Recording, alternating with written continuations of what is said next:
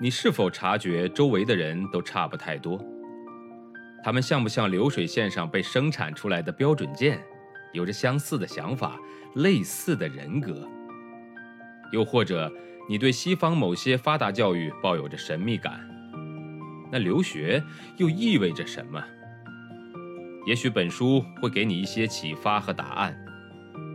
欢迎收听《十一岁去德国：一个中国女孩的留学经历》，作者夏千若，演播生意人陛下。塞尔维亚女孩住在海德堡的学生宿舍，对海德堡整个城市要比我熟悉。芊芊，你知道吗？这位有意为我们画了一幅迷宫的老爷爷，他的墓地就在那儿。他用手指了指远处的山。就在此时，我们俩不约而同的叫道：“去墓地！”既然钻研不下去了，为什么不去老人家的墓地寻找灵感呢？虽说墓地在山顶上，其实离老城的大学广场也就几站路而已。在山顶墓地那一站下车的时候，天空开始飘飘洒洒地下起了小雨。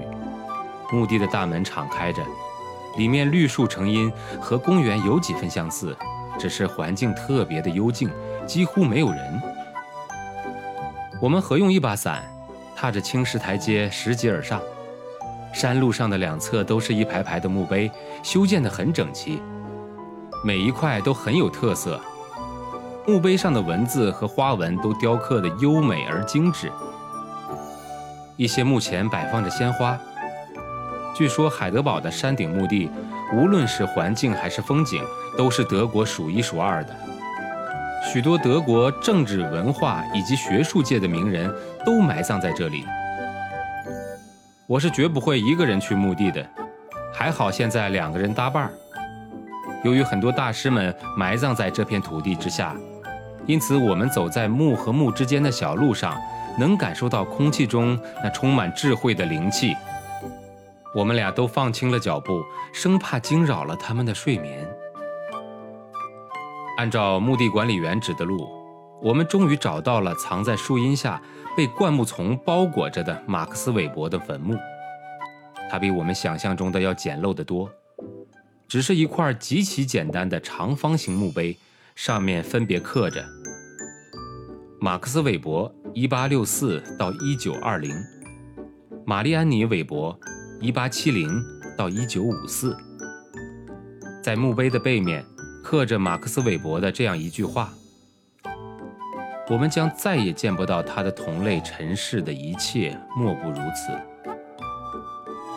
这句话我在书中读到过，是夫人玛丽安妮。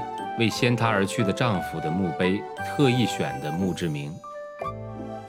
就在我们俯身用手清扫墓碑前的落叶时，突然感悟到，躺在墓里的老人，思想曾经如此活跃。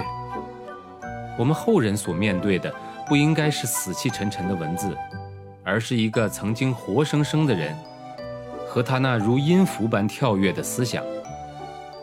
我思索起报告中的某些内容，那一刻，我似乎茅塞顿开。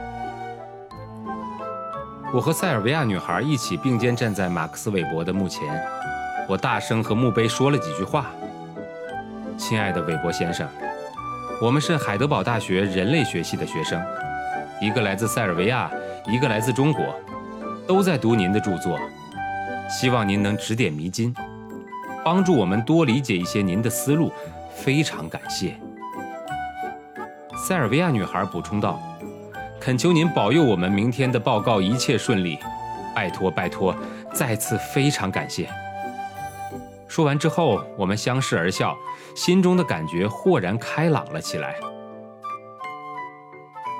人类学课上的报告确实非常精彩。我们首先简短介绍了去拜访马克思韦伯墓地的经过。给大家读了墓碑上的文字，同学们一个个颇有兴趣地听着。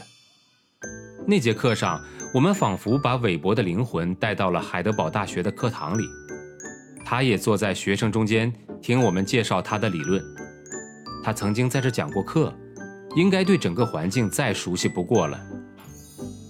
我相信，如果他地下有灵，知道一代代的大学生都在绞尽脑汁的去理解他的著作，一定会感到非常的欣慰。本章节演播告一段落，感谢您的收听，欢迎订阅。